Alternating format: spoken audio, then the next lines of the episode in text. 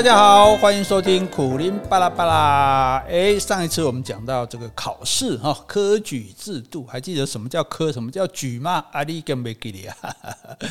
好，那这个举讲，顺便讲到这个举，我们讲选贤与能有没有？那个其实那个不是与，那个字是举啊，选贤举能哈，选择贤良的人，举出那个有能力的人哈。好，那这个科举制度刚开始的时候啊，虽然是这个考试哦，但是考这考试有点太透明了，也就是说没有蜜蜂，就像我们现在 没有蜜蜂，还没有蝴蝶，就像我们现在考试这个。试卷上没有我们的名字，而且你不可以写任何其他有关的图案啊字上去，就是怕你跟那个考诶批改的老师打 pass，说哎这个就是我啊，你分数给我高一点啊，所以你是不可以写名字的。所以改考卷的人因为不知道是谁嘛，所以才能够公平的改这样子啊。那所以我们上次讲到这个王维，诶，他因为唐朝都这样，他就到处去拜见有关系有势力的人哈，就拜到了一个个公主哈，所以他就考上了哈。那公主对于他考上有多大的影响力，这个我们就不清楚了哈。但是有这么一段传闻的哈。那这个就叫潜规则嘛，是不是这样？那那这个王位的事情可能不一定有很多人知道哈。当然也有很知道的人，比如吴赞福，他不但知道，他还说那个公主，据他考证应该是太平公主。哦，那太厉害了啊！那另外大家一定读过一首诗，叫张九龄写的哈，九七八九的九，年龄的龄啊。这首诗很有名哈。他说：“洞房昨夜停红烛，待小堂前拜舅姑。妆罢低声问夫婿，画眉深浅入时午。”哇！这个洞房昨天晚上呢，放着这个红色的蜡烛啊。天快亮的时候呢，我就要到堂前去拜舅姑。舅舅姑不是舅舅跟阿公哈，是公婆的意思哦。公婆，那要准备要拜见公婆了。那我这个化妆好的时候，我就低声的问这个丈夫哈，问夫婿说：“诶，我这个画的眉毛这个深浅度哈，有没有入时？有没有赶得上时髦？”哎，所以你看，古代也是有时髦。以前我们不是有讲过贴那个花黄嘛，哈，那画眉毛也是有的，哈。哎，那大家就觉得哇，这首诗，你看一个男人写一首诗，描写这种新娘子的心情，哇，写的真的太太动人了，哈，这有点忐忑不安啊。然后，可是又跟老公有点甜蜜的说：“老公，你看我打扮这样，那那爸妈会喜欢吗？”哈，结果。No no no，他他不是在写亲娘子，他是用这首诗做隐喻，在给问他的主考官说：“我考得怎么样？画眉深浅入时午，你敢不敢我安诺啊？” 所以他写这首诗是是写来问考官的哦，就是等于。等于类似，就是说，哎，让你知道说，哎，这个你看我师姐这么好，那我考得怎么样哈？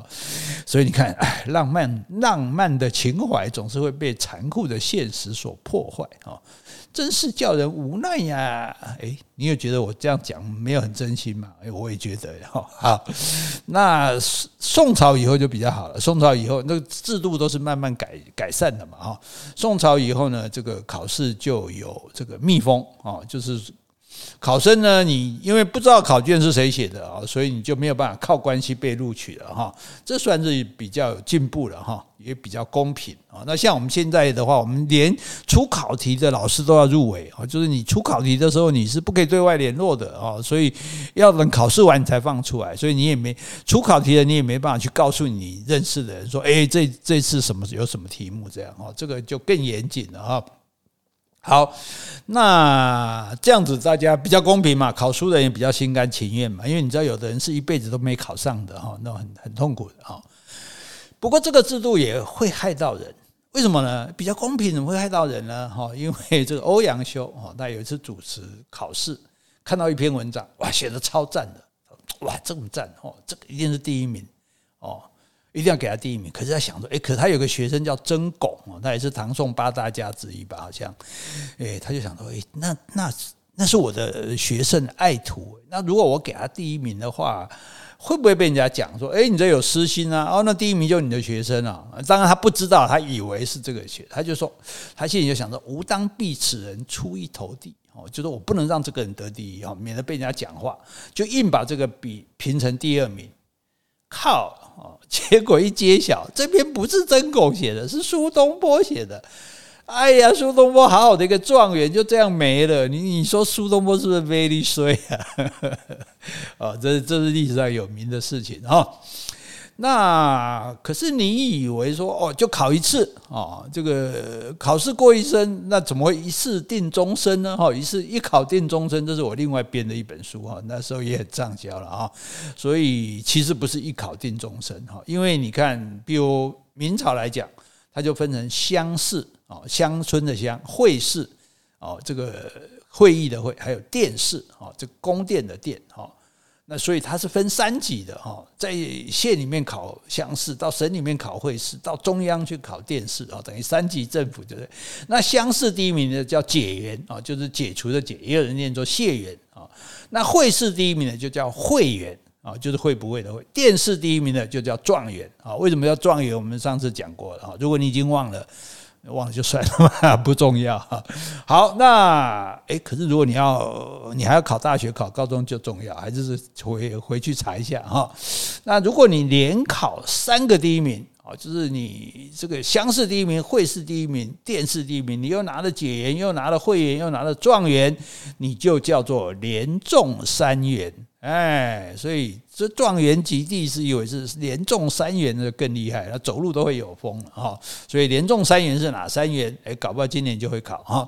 好，那状元呢？你还要接受那个皇上的录取名单哦，名单，所以也就是榜单了。所以后来我们就要放榜嘛，那是公开贴出来的，这样那叫做放榜哈。那那可是这个状元不一样，因为我是第一名，所以我做。皇帝还要颁一张给我，说你就是第一名，哎，第一名的证书就对了哈，就像我们拿的奖状一样。然后呢，你还要站到这个皇宫里面哦，有一那个雕刻刻了一个什么？刻了一个鳌鱼，鳌就是那个敖幼祥的敖，下面再一个鱼字哈，鳌鱼哈，那个这个鱼是应该实际不存在的，但是就是有这种形状的这个雕刻。然后呢，状元你就可以拿着你的奖状啊，你的这个录取名单站在上面。所以叫什么？所以叫独占鳌头，哎，是这个意思的啊，独占鳌头啊。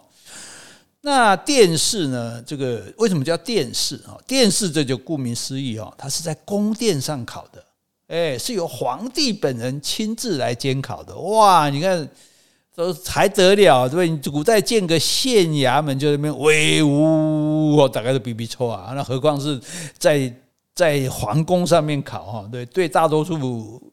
考生来讲，他都是农家出身嘛。我们上次也讲过，对不对？也家里也没有什么家世，没见过什么大场面。哦，到这边来考，真的是哦，比比抓，一定要比比抓哈。诶，所以更不可能有人想要作弊哈。因为如果你作弊，要皇帝在皇帝面前作弊，那不欺君之罪嘛，对不对？当场就跟你说拖出去斩了，这谁敢啊？哈。但是，诶，我们这里这个埋个伏笔哈，到底古代科举制度有没有考试，有没有人作弊呢？我们等一下再讲哈。那所谓弊弊嘛哈，这个任何制度哈，实施久了，它是刚刚讲实施会改良，对不对？以前没有密封了，也就有密封了啊。但是呢，实施久了会有弊端啊，所以我们叫做积弊，对不对？累积起来的弊端啊。那科举制度到了明末清初啊。就流行起这个八股文来了，那或者我们比如说讲这个人讲话很八股哦，what is 八股呢？哦，一直背 的这个很复杂哈。这个我们用一个很简单的例子讲了哈，比如说，哎，跟你讲说，老师如果教你说，哎，写文章呢要起承转合，你碰到一个题目，好比说诚实，那你就用四个 W 来写。什么叫 W？四个 W 呢？哈，其实是念 W 的哈，不是 W，好不好？W 哈，第一个就是 What 啊，什么是诚实？对，你先讲诚实就是哎，对人坦诚，不欺骗啊，不隐瞒，对不对？然后第二段就写说，人呢为什么要诚实？Why？为什么要诚实？因为如果我们不诚实，别人不相信我们，我们就在社会上寸步难行啊！所以我们必须要诚实啊，也才能够得到别人的信任跟帮助啊。第三个，那如果不诚实会怎样？如果不诚实，你就会被大家所唾弃，你不能建立你的信用啊，你在社会上就没有容身之地啊。那第四个，好，怎么做才诚实？对不对？啊，那这个我们要，譬如说，我们就诶。对人要这个诚心以待哈，我们就不要这个说谎哦，不要欺骗哈，要勇敢的面对啊，尤其是自己有过失的时候啊，勇敢的认错哦。诶，就题目来就这种写法，对不对？然后呢，你中间要用一些成语哦，因为用成语就显得你比较。哦，文学素养比较好嘛，对不对？所以要用一些成语哈，这个阳奉阴违啦，哈，对不对？讳莫如深啦，哈，对不对？诶，这个这个类似这些成语哈。然后呢，因为你是个学生嘛，那老师讲你，你跟学生懂什么？你跟我讲道理，所以你要引用权威哦。讲这个其实讲道理就两件事，一个引用数字哦，根据统计数字，那是数理方面；文学方面，我们就引用权威。诶，孔子说，对不对？国父说。莎士比亚说：“哦啊，如果不知道是谁说的，你就写古人说哦。那连古人说都不像的哦，因为你这话不像古人的话，你就说有人说哦，诶，就是套一个有学问的说法哈。这就是引用权威啊，这比你自己瞎说的有说服力。哈，你说作文都这样写哦？诶，对啊，作文都这样写哦。那你的反应可能说，用这种这么制式、这么死板的方式写文章，这不会太八股了吗？诶。对，这就是八股的意思啊，就是说写文章已经没有任何创意了啊，就严格的依照体例，完全的照本宣科就是了哦。那那那那这个这这个真的就是很没意思了哈。那你说这样子能够找出什么有才华的人呢？大家都用固定一套的东西来写啊，比如说考试题目是为民所指啊，是为八德的为，人民的民，所以的所，停止的止。哎，题目就叫为民所指，哇！你题目你都看不懂，那你怎么写？哎，原来呢，这个为民所指哦，它是四书五经里面的一句话，你就要先想出来说四书五经哪里哦？这个《大学》《论语》《中庸》《孟子》哦，这个四书礼乐春秋哦，乐没有礼春秋里面哪里有这句话？这句话的前后文是什么啊？你要把整句话想出来。那这整篇的大意又是什么？然后你才有办法八股开始解释，哎，这个呃，为民所指是是为什么啊？是怎么样啊？要怎么做啊？哦，那如果连这句话的出处你都想不出来，那你就哎，笔墨砚台收一收，你早早回家吃自己了哈。所以这种考试啊，可以说是硬碰硬的哈，对，没有办法心存侥幸的哈。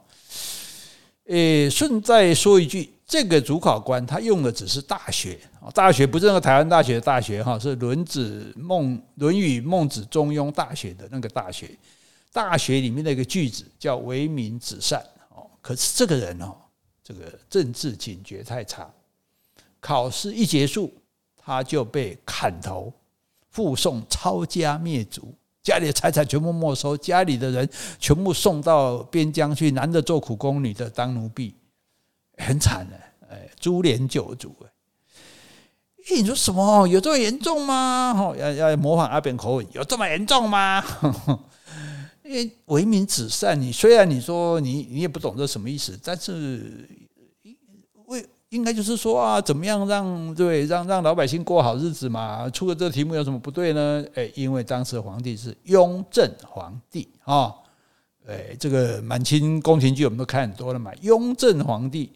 这个为四维八的为呢，它刚好是雍的下半部啊，虽然没有完全像，但是你把上面的一点一横摘掉就是为。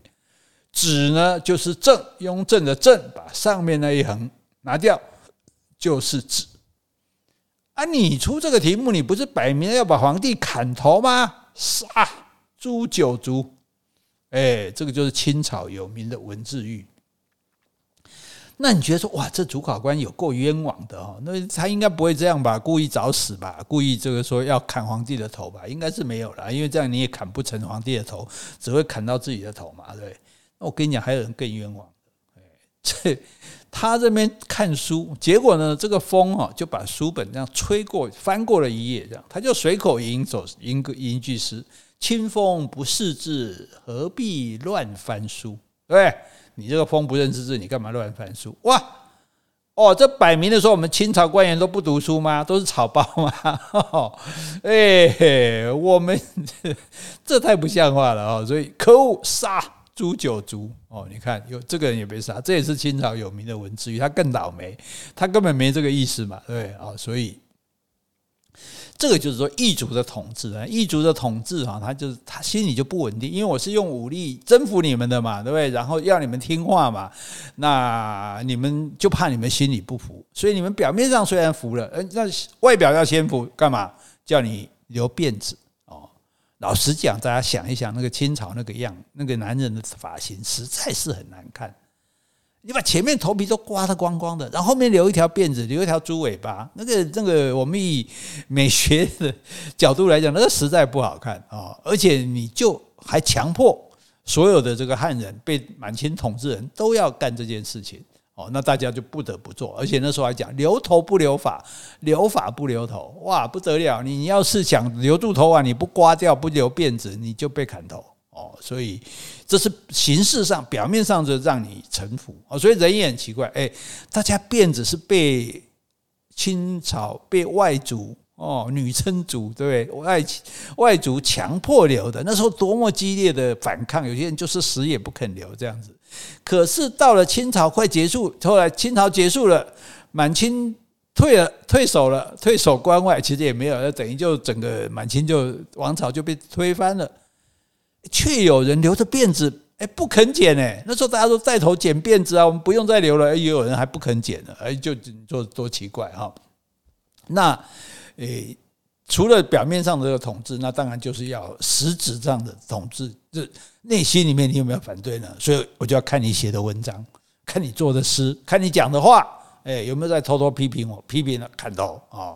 所以这是这是一种统治方式了哈，当然民主时代就没有这个问题了啊，你爱讲谁讲谁，爱骂谁骂谁哈，不要被告就好了。哎，那刚刚讲到了哈，我们因为这个考试已经不像唐朝那样，唐朝明经科对不对？就是陈述自己对国家政策的看法哦，要不然就进士科，你就是发挥才华哦，填词赋诗哦，那变成说现在你就这样把书背很熟哦。